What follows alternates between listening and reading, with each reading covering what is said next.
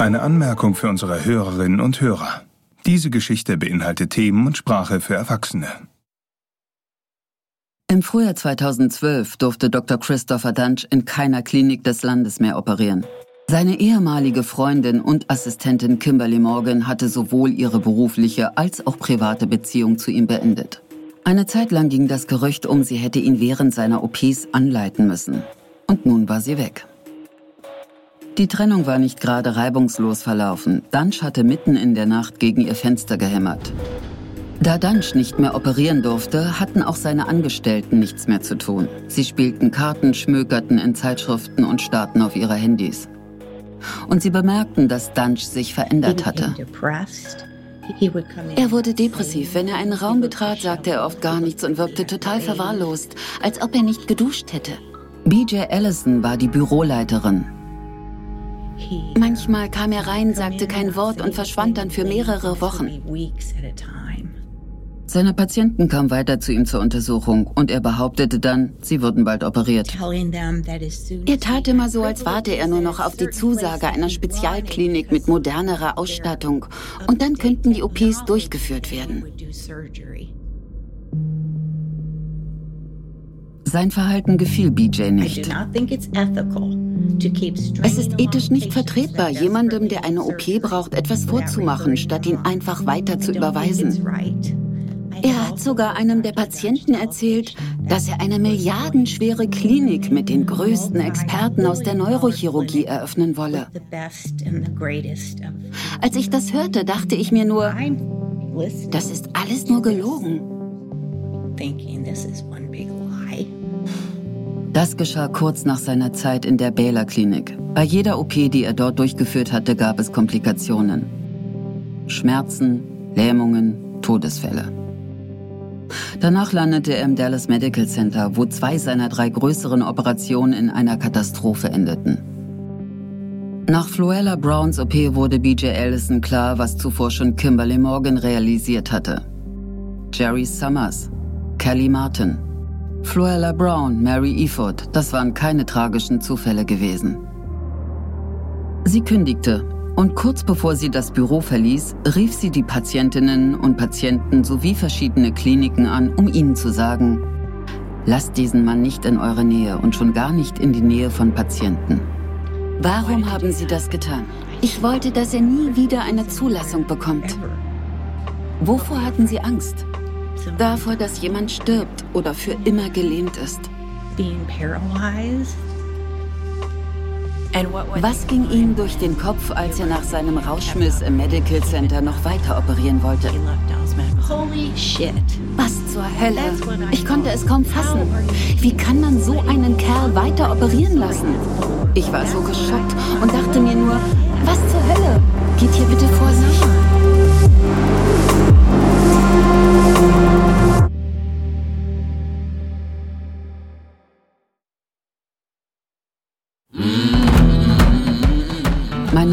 Daniela Tour und das ist Dr. Tod von Bornwood.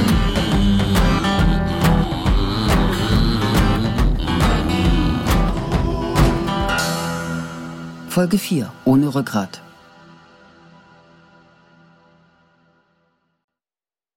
Wenn die Baylor Klinik Dunch bei der erstbesten Gelegenheit die Lizenz komplett entzogen hätte, wäre diese Geschichte hier zu Ende gewesen.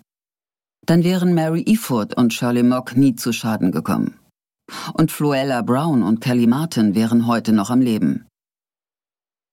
Wenn man ihm die Lizenz entzogen hätte. Stattdessen führte Dunch nach Jerry Summers folgenschwerer OP noch 29 weitere durch. Es wurde ihm ermöglicht, sein Ausscheiden aus der Baylor Klinik als freiwillig darzustellen. So konnte er zum Dallas Medical Center und zu anderen Kliniken wechseln. Denn als die Bella Klinik Dunch gehen ließ, kam es zu zwei Versäumnissen. Erstens, die Vorfälle wurden nie der texanischen Ärztekammer gemeldet. Oberste Priorität für eine Ärztekammer ist die öffentliche Sicherheit. Das steht ganz oben. Das ist ihre Hauptaufgabe. Das war Dr. Henderson. Die Baylor Klinik hätte der Ärztekammer melden müssen, dass einer der dort angestellten Chirurgen bei zwei Operationen hintereinander massiv versagt hatte. Die Ärztekammer ist ein Ausschuss von Ärztinnen und Ärzten, die vom Gouverneur ernannt werden und bei dem jeder Behandlungsfehler angezeigt werden kann.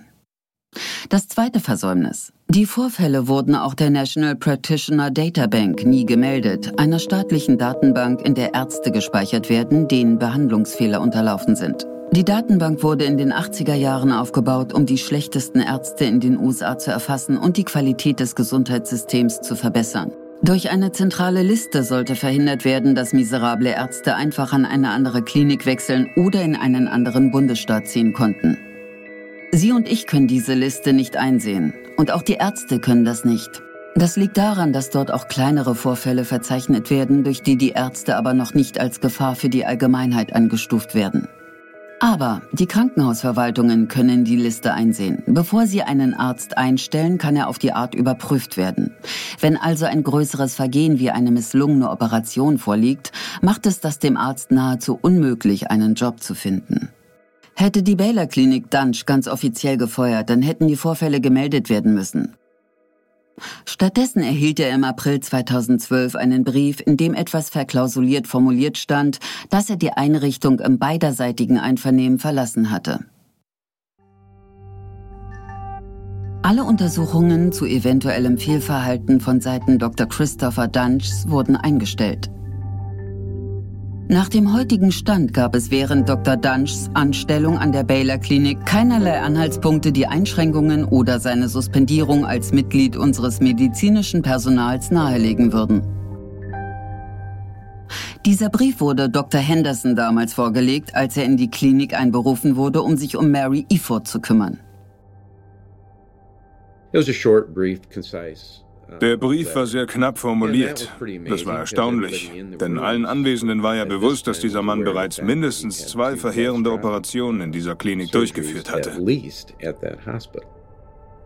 Im Grunde ist die Baylor Klinik Dunch also mit dem geringsten bürokratischen Aufwand losgeworden.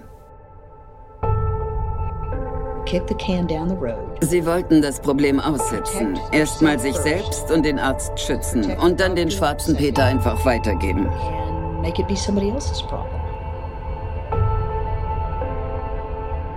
Ich hatte kein Verständnis dafür, dass Dunch von der Baylor Klinik gedeckt wurde. Deshalb wandte ich mich an die Anwältin Kay Van Way, die später mehr als ein Dutzend von Dunchs ehemaligen Patienten vertrat. Sie schloss sich Hendersons Vorhaben, Dunch zu stoppen, an. Sie hat mir dann erläutert, dass die Baylor Klinik selbst mit rechtlichen Konsequenzen hätte rechnen müssen, wenn sie Dunch gemeldet hätte. Wenn Dr. Dunch daraufhin Schwierigkeiten gehabt hätte, eine neue Anstellung zu finden, hätte er die Baylor Klinik verklagen können. Er hätte einfach behauptet, ich könnte jetzt zwei Millionen im Jahr verdienen, aber ihr habt eine falsche Entscheidung getroffen und ohne ausreichende Beweise meine gesamte Karriere ruiniert. Ihr schuldet mir zwei Millionen im Jahr und das mein Leben lang. Um mal eins klarzustellen, mit Dunchs damaliger Bilanz wäre es ihm nahezu unmöglich gewesen, seine Kündigung vor Gericht als ungerechtfertigt zu verkaufen. Aber die Angst, verklagt zu werden und diese Kultur des Schweigens sind sehr real. So real sogar, dass eine NGO namens Public Citizen vor einigen Jahren eine Studie durchgeführt hat, in der untersucht wurde, wie oft sich Kliniken so verhalten. Mehr als die Hälfte aller Krankenhäuser in den USA hatten noch nie einen Arzt gemeldet. Und auch das Dallas Medical Center, in dem zwei seiner OPs tödlich endeten, hat Dunch nie gemeldet. Da fragt man sich doch, ob sein Name überhaupt jemals in der nationalen Datenbank gelistet wurde. Die Öffentlichkeit hat ja leider keinen Zugriff darauf. Aber ich konnte Dunchs Akte dennoch in die Finger bekommen. Christopher Dunch wurde dann letztlich von einer Methodistenklinik in Dallas gemeldet. Er hat da zwar nie gearbeitet, aber er hatte sich beworben. Und wegen der Vorkommnisse in der Baylor Klinik wurde Dunch dort nicht eingestellt und sein Name sofort gemeldet. Bitte hinterlassen Sie Ihren Namen, Ihre Telefonnummer und erläutern Sie Ihr Anliegen. Wir melden uns zurück und wünschen einen schönen Tag.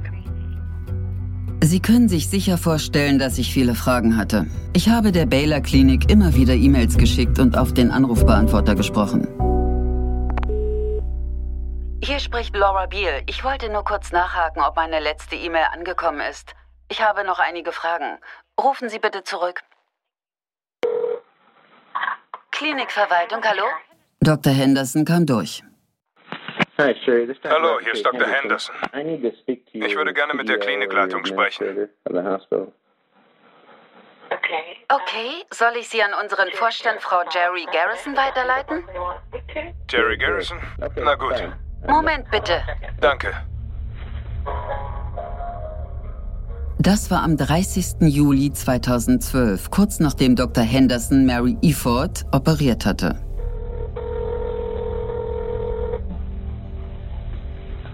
Hallo, hier ist Jerry.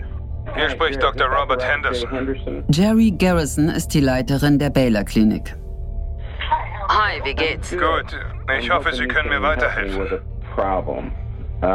Ich gebe mein Bestes. Uh, Kennen Sie einen Neurochirurgen namens Dunch? Ja. Ich leider auch, seit Freitag. Dr. Henderson hat Garrison dann über Fluella Brown informiert, die Frau, die nach der OP ins Koma gefallen und nie mehr aufgewacht ist. Danach hatte er auch noch von Mary Eford erzählt. Frei heraus, ich bezweifle, dass dieser Mann je eine richtige Ausbildung zum Wirbelsäulenchirurg gemacht hat. Laut Henderson hätte das jeder andere im OP-Saal besser hinbekommen. Was hat er genau gemacht? Die Lumbalwirbel sollten verknüpft werden. Dann beschrieb er den Schaden. Es wurden vier Nervenbahnen beschädigt, beziehungsweise durchtrennt. Er erwähnte auch die nicht mehr auffindbare Schraube in Mary Efords Körper. Er hat eine Pedikulschraube in den linken Lendenmuskel gedreht und sie dann verloren. Und erläuterte, wie Fluella Brown gestorben war. Der Radiologe hat eine riesige Luftembolie im Hirn beschrieben. Danach kam er zum eigentlichen Grund seines Anrufs. Ich habe gehört, dass Sie auch Probleme mit ihm hatten. Er wird hier nicht mehr operieren, aber ich darf nicht zu viel sagen. Okay. Aber Dr. Henderson wusste, dass auch dort etwas Schlimmes passiert war und fragte sich, was da eigentlich vor sich ging. Ich spreche nur ungern darüber, denn bei uns ist etwas Ähnliches vorgefallen und wir haben alles daran gesetzt, dass er seine Zulassung verliert. Dieser Mann ist ein Wahnsinniger. Es ist krankhaft. Er scheint sich ja irgendwie ausgeredet zu haben. Nein, hat er nicht. Ich meine... Mehr sag ich nicht. Ich will diesen Mann vom OP-Tisch fernhalten. Egal wann, egal wo. Ich melde mich. Vielen Dank. Danke, bye.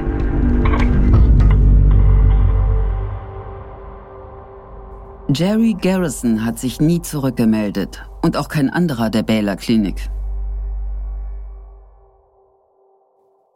Ich wollte mit Jerry Garrison persönlich sprechen. Sie fragen, warum die Klinik so gehandelt hatte. Ich erhielt nur dieses knappe Statement. Unser Hauptanliegen waren und sind unsere Patientinnen und Patienten. Aus Respekt Ihnen und Ihren Angehörigen gegenüber können wir keine weiteren Details preisgeben. Nichts ist uns wichtiger, als den Menschen in unserer Gemeinde die bestmögliche Gesundheitsversorgung zu bieten. Es ist kaum in Worte zu fassen, wie massiv die Baylor Klinik und andere Institutionen versagt haben. Alan Schalken ist Arzt und war im Jahr 2012 Mitglied der Texanischen Ärztekammer. Nachdem er von Christopher Dunch gehört hatte, hat er der Kammer die Vorfälle selbst gemeldet. Das war das erste Mal, dass die Vorfälle offiziell angezeigt wurden. Das brachte aber lediglich einen langen, schleppenden Prozess in Bewegung. Wenn man so einen Vorfall meldet, setzt das zwar Untersuchungen in Gang, aber die können Monate dauern. Genau das wird zwar häufig kritisiert, aber eigentlich ist die präzise und sorgfältige Vorgehensweise ja sinnvoll. Immerhin kann die gesamte Karriere von Einzelpersonen davon abhängen. Aber hätte die Baylor Klinik die Vorfälle selbst gemeldet, hätte sich die Ärztekammer viel Arbeit ersparen können, da bereits viel mehr Informationen vorhanden gewesen wären. Und auf dieser Grundlage wäre man schon alarmiert gewesen und hätte wesentlich schneller handeln können. Aber wie schnell? Hätte die Baylor Klinik direkt Bescheid gegeben? Hätte das Komitee sich innerhalb weniger Tage zusammengefunden und ihn suspendiert? Wow. Sowas geht mit, aber auch ohne Ankündigung. Wenn jemand wirklich gefährlich ist, kann der Vorstand einfach sagen, sofort aufhören. Danach kann alles untersucht werden, aber jetzt muss die Öffentlichkeit geschützt werden. Er hat die Baylor Klinik im März oder April 2012 verlassen. Heißt das, er hätte wenige Tage später schon nicht mehr praktizieren dürfen, wenn man Bescheid gegeben hätte? Die Baylor Klinik hätte keine Angst haben dürfen. Das Schlimmste, was hätte passieren können, wäre ein Gerichtsverfahren gewesen. Wurden da ernsthaft Menschenleben gegen Gerichtskosten abgewogen? Sie können zwar nicht für die Klinik sprechen, aber was meinen Sie, warum Dunch gedeckt wurde? Er hätte ja sowieso nicht mehr für Baylor gearbeitet. Was war also Ihr Mehrwert? Keine Ahnung. Vielleicht wollten sie sich das ganze Theater ersparen. Kommt sowas häufig vor? Ja.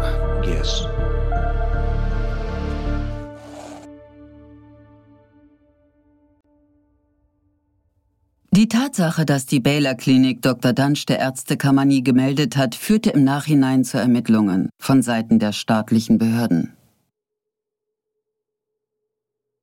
Die Baylor Klinik zahlte einen Preis oder auch nicht. Am 10. Dezember 2014 wurde sie zu 100.000 Dollar Strafe verurteilt.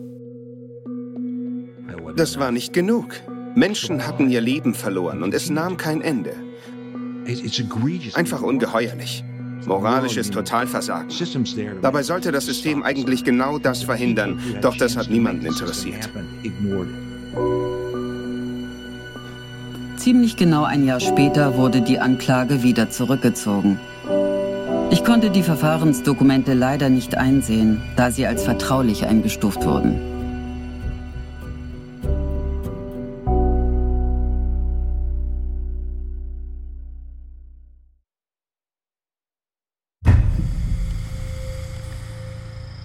Die Kliniken haben nichts unternommen, um Dunch aufzuhalten. Und ohne deren aktives Zutun konnte niemand wissen, wie verheerend das Ausmaß tatsächlich war.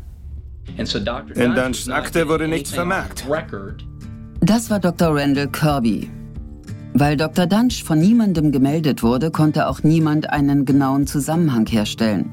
Doch dann begegnete Kirby zufällig Dr. Robert Henderson im Juli 2012 in einem anderen Krankenhaus in Dallas. Er ist Wirbelsäulenchirurg und ich bin Gefäßchirurg. Dr. Robert Henderson, der Mann, der Dunchs Background-Check überhaupt erst in die Wege geleitet hat und in der gleichen Klinik arbeitete. Wir saßen im Aufenthaltsraum und haben auf die Übergabe gewartet. Der Aufenthaltsraum im Pine Creek Medical Center ist nicht groß. Ich wusste, dass Henderson Mary Eford nach Dunch operiert hatte und habe ihn darauf angesprochen. Sowas spricht sich in Dallas schnell rum. Bad news travels fast in Dallas. Er hatte schon Kontakt zu anderen Patienten gehabt, denen Dunch geschadet hatte, und er wusste besser über die Geschehnisse an den anderen Kliniken Bescheid. Auch über die uh, Sache mit Mary Eford. Also. He heard about my situation with Mrs. Eford. Er ist ein sehr zurückhaltender, gewissenhafter Chirurg. Nicht so forsch wie ich. Dass er sich so über etwas echauffiert, ist schon sehr ungewöhnlich. Zwei Männer, die unterschiedlicher nicht sein könnten. Kirby, der temperamentvolle, Henderson, der zurückhaltende. Sie wollten die Ärztekammer gemeinsam informieren. Die Beweislage der Vorkommnisse in der Baylor Klinik war erdrückend und sie wurde nicht gemeldet. Dasselbe gilt für das Dallas Medical Center. Er musste aufgehalten werden. Ich habe der Ärztekammer gesagt, dass dieser Mann weder operieren sollte, noch Kontakt zu den Patienten haben dürfte. Punkt. Zumindest bis eine Evaluierung seiner mentalen und fachlichen Fähigkeiten abgeschlossen war. uh. Und die Reaktion? Man wollte auf mich zurückkommen. Vielen Dank für die Berichterstattung. Damit war das Gespräch beendet. Sie wollten nichts davon wissen. Aber zwei Menschen waren ums Leben gekommen und zwei andere waren gelähmt. Das reichte nicht? Das reichte nicht. Die beiden waren nicht die einzigen, die sich gemeldet hatten. Einige Ärzte aus Dallas hatten Bescheid gegeben, dass es ein Problem mit einem Neurochirurgen gab. Wie viele Ärzte hatten Sie bis dato gemeldet? Keinen. Wie lange sind Sie schon Arzt? Seit 21 Jahren.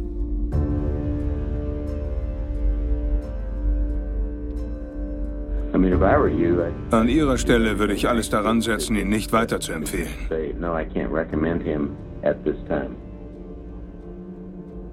Ein paar Wochen später bekam Henderson einen Anruf von Dunchs ehemaligem Vorgesetzten aus Tennessee, Dr. Kevin Foley. Der Mann, den Henderson direkt nach Mary Efoods OP kontaktiert hatte, weil er Dunch für einen Betrüger hielt. Foley hatte auch Anteile an Dunchs Unternehmen Discgenics. Als Chris Dunch neue Bewerbungen rausschickte, wurde Kevin Foley von einer Klinik kontaktiert, um für seine Referenzen zu bürgen. Ich sagte zu ihm, Sie wissen, was Sie zu tun haben. Aber er antwortete, er könne sich nicht zu den Geschehnissen in Dallas äußern. Er meinte, es ist gar nicht so einfach. Sie haben nach seinen Leistungen unter meiner Aufsicht gefragt. Er hat ein Jahr lang für mich gearbeitet, sechs Monate im OP, sechs Monate im Labor. Er hat ja seinen Doktor. Er war totaler Durchschnitt. Alles ganz normal. Kein Überflieger, aber auch keine Katastrophe. Sie wollten wirklich nur wissen, wie er unter meiner Aufsicht gearbeitet hat. Sie haben nicht mal gefragt, ob ich ihn an meiner eigenen Klinik einstellen würde. Foley hat dann noch die Kommentarbox auf den Bewertungsbögen erwähnt. Als er den Bewertungsbogen schon einmal ausfüllen sollte für das Dallas Medical Center, hatte er darin zwei problematische Fälle erwähnt. I said, there you go. Ich habe ihm gesagt, er solle das einfach wieder erzählen. Aber er hatte nichts davon mit eigenen Augen gesehen. Er hätte ja sagen können, dass ich den Schaden mit eigenen Augen gesehen hatte. Aber er sagte nur, das geht nicht. Dann hat Foley Henderson von einem Fall erzählt, in dem ein Arzt einen anderen melden wollte, der ihn daraufhin verklagt hat und das Verfahren gewonnen hat. Er hat mir gesagt, dass in Tennessee kein Arzt je eine negative Bewertung über einen anderen Arzt verfassen würde. Ich war entgeistert und sagte, And of course I was flabbergasted about this. And uh, I just said, Sie befinden sich gerade in einer ganz besonderen Position. Sie werden jedes Mal benachrichtigt, wenn Dunch Referenzen nachweisen muss und wissen gleichzeitig über die zwei desaströsen Ereignisse in der Baylor Klinik Bescheid. Und dann, sechs oder acht Wochen später, wieder zwei katastrophale OPs in einem anderen Krankenhaus. Klingeln da bei Ihnen oder irgendjemand anderem in der gleichen Position etwa nicht die Alarmglocken? For you or anyone else in your position Kevin Foleys Befugnisse sind natürlich beschränkt, aber die der Kliniken nicht. Sie hätten Dunch nicht operieren lassen dürfen, bevor sie ihn überprüft hatten. Da muss ich die Verantwortung leider abgeben, lautete Foleys Fazit. Je länger sie telefonierten, desto frustrierter wurde Henderson, weil er vergeblich versuchte, Foley dazu zu bringen, ein offizielles Statement abzugeben, das Dunch stoppen könnte. Ich sagte zu ihm, tun Sie, was Sie für richtig halten, aber ich weiß genau, was ich täte. Die Wahrheit sagen und alles daran setzen, dass er in naher Zukunft keine Diagnosen mehr stellt, geschweige denn Patienten operiert.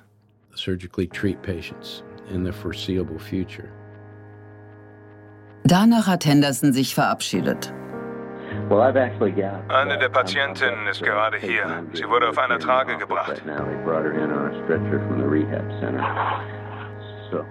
Diese Patientin war Mary Eford. Wiedersehen.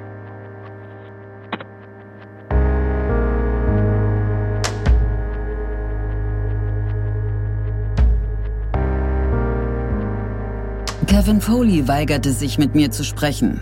Genau wie die restlichen Mitarbeiter der University of Tennessee. Aber in einem Brief beschwerten sie sich darüber, wie Dr. Dunch und Dr. Foley in den Medien miteinander in Verbindung gebracht wurden. Und abschließend? Dr. Foley wird sich nicht mehr zu dieser Thematik äußern.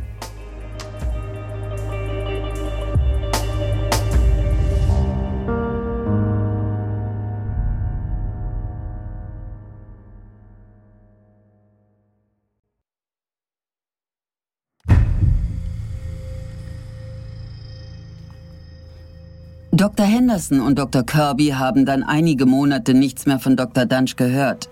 Sie gingen davon aus, dass ihn sein Fehlverhalten eingeholt hatte und er nicht mehr praktizieren durfte. Wir haben uns immer gefragt, was aus ihm geworden ist, aber es gab keinerlei Gerüchte. Aber dann erhielt Kirby im Dezember 2012 einen Anruf. Ich habe den ganzen Ärger hautnah mitbekommen, da ich in allen Kliniken gearbeitet habe, in denen auch er war und daher alle Mitarbeiterinnen und Mitarbeiter kannte. Dr. Kirby wurde wegen einer Patientin zu Rate gezogen, bei deren OP es zu schwerwiegenden Komplikationen gekommen war. Jacqueline Troy war am Legacy Surgery Center im Norden von Dallas operiert worden, aber sie wurde in eine größere Klinik verlegt. Der Einschnitt von der OP hatte sich entzündet, ihre Stimmbänder waren durchtrennt und sie hatte ein Loch in der Luftröhre. Dr. Kirby ahnte schon, wer die OP durchgeführt hatte. Etwa Christopher Dunch?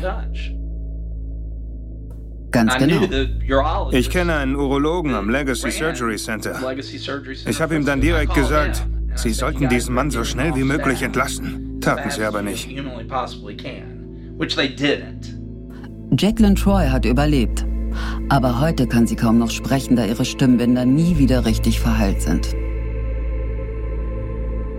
Kirby und Henderson wandten sich immer wieder an die Ärztekammer, jedoch ohne Erfolg. Sechs Monate später ich erhielt eine Einladung zum Essen in ein schickes Restaurant, um Dr. Dunch kennenzulernen. Den neuen Wirbelsäulenchirurgen des University General Hospital.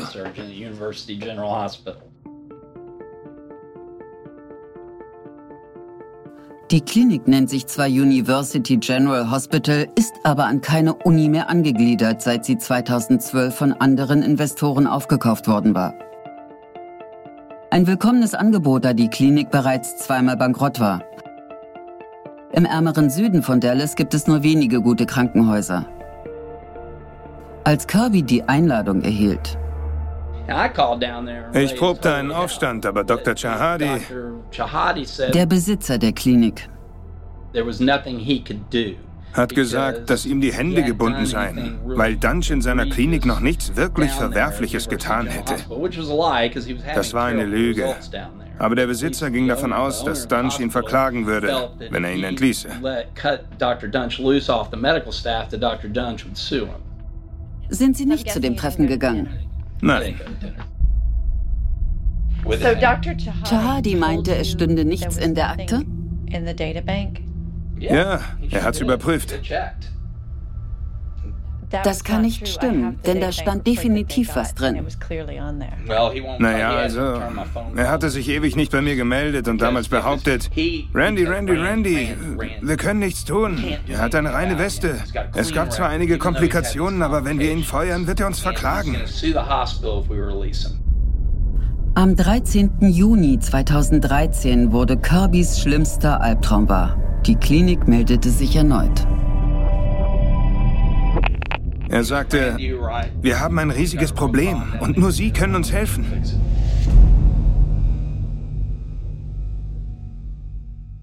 Jeff Glidewell hatte sich bei einem Motorradunfall vor über zehn Jahren schwer am Rücken verletzt und war seitdem arbeitsunfähig. 2012 hat er sich einen Nerv im Nacken eingeklemmt. Wenn eine Bandscheibe auf einen Nerv drückt, ist das, als bekäme man einen Elektroschock. Er suchte nach einem Neurochirurgen, den seine Versicherung zahlen würde und landete auf Dr. Christopher Dunchs Website.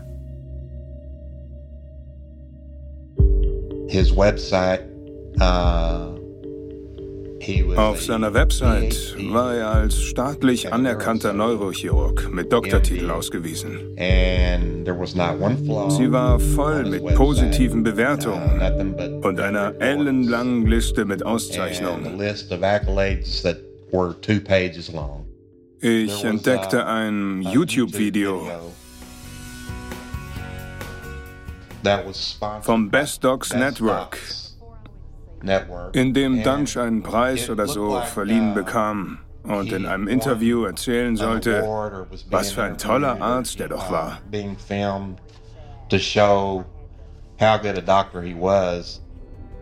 Es ist das reinste Wunder. Dr. Dunch ist ein großartiger Mensch.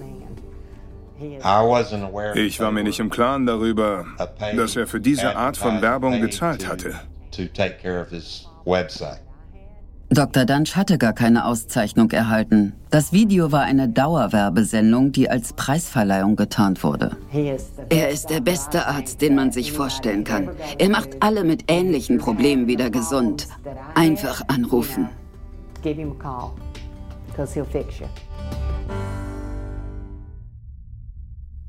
Noch etwas war merkwürdig.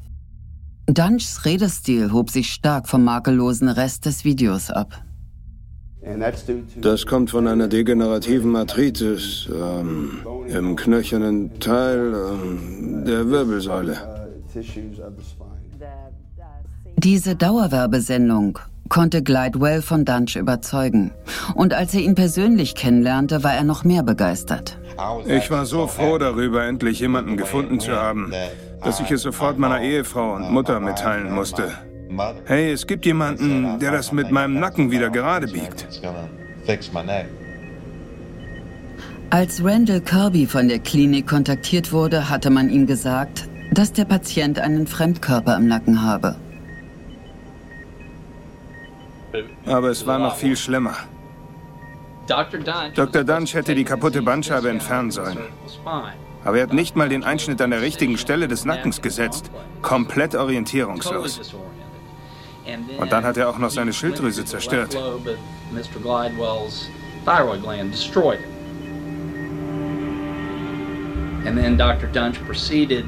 Danach hat er ihm in den Ösophagus geschnitten. Das ist die Speiseröhre, die Mund und Magen miteinander verbindet. And then he proceeded to drill a hole dann hat er ein Tischtennisball großes Loch in das Muskelskelett auf der linken Seite des Nackens gebohrt.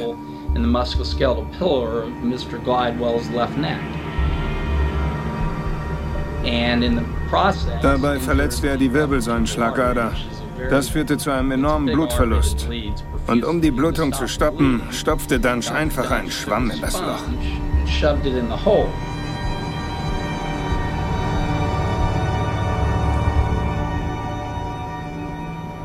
Daraufhin hat Dunch Jeff Glidewell wieder zugenäht. Der Schwamm war noch in ihm drin. Besagter Fremdkörper war also dieser Schwamm. Als Dr. Kirby in der Klinik eintraf, verlegte er Glidewell sofort in ein anderes Krankenhaus.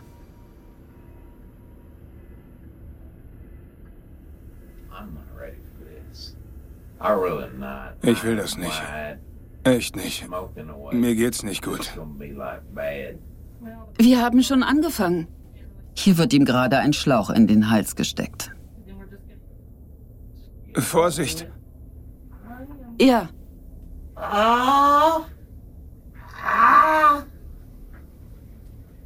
Im Dezember 2015 konnte Jeff Glidewell endlich richtig operiert werden.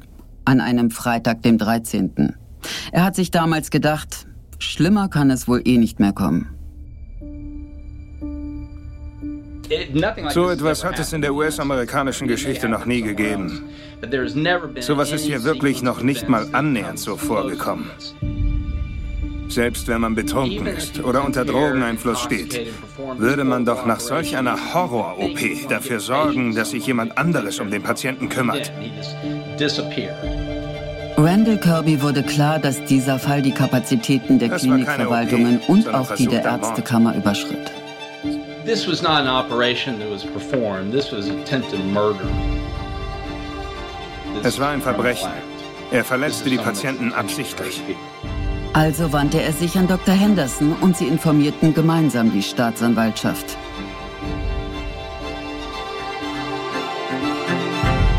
Mehr dazu in der nächsten Folge von Dr. Tod. Whoa,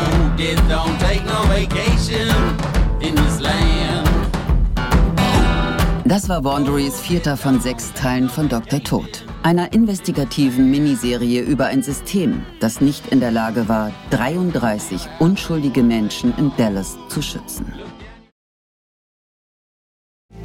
Dr. Tod wurde ursprünglich von Laura Beal recherchiert, geschrieben und moderiert. Mein Name ist Daniela Tour.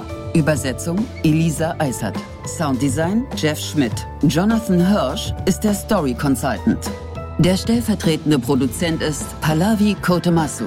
George Lavender, Marshall Louis und Hernan Lopez sind die leitenden Produzenten von Wandery.